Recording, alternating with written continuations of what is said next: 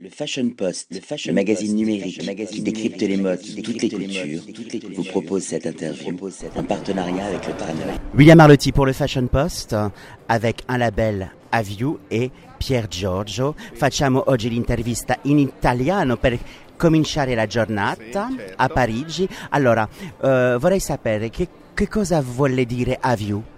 Aviu è un nome che è venuto per caso, vuol dire una cosa nata da, da- parlando con un'amica, è venuto fuori questo Aviu per, per sbaglio e, e ci ha colpito e, e abbiamo creato il prodotto Aviu.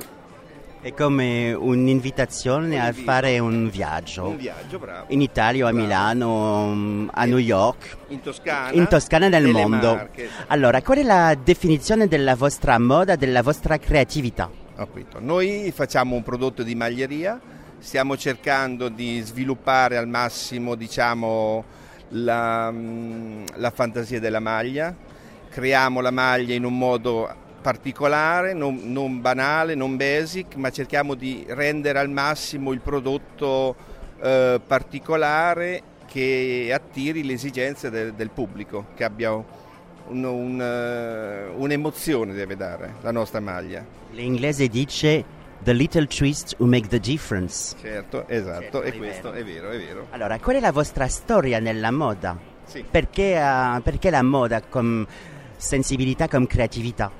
Beh, noi, siamo nati, noi siamo nati dieci anni fa, io ho sempre fatto da 30 anni la maglieria, So- ho iniziato da, diciamo, da fare proprio da smacchinare a macchina, smacchinavo a macchina piano piano per tradizioni di famiglia, ho collaborato con dei vari brand, Versace, Ferré, Giascavalli e poi abbiamo deciso insieme a una mia amica di creare questo prodotto.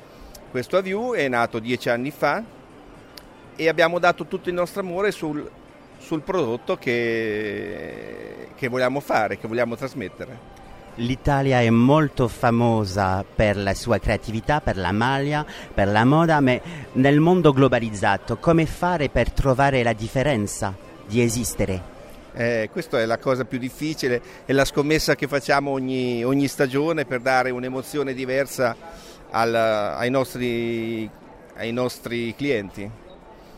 È la, la voglia e la fantasia che mettiamo e è questo che però ci riusciamo ogni volta, i nostri clienti trovano sempre un'emozione diversa e ci, ci seguono.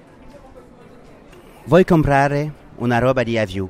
Dove posso comprare questa roba?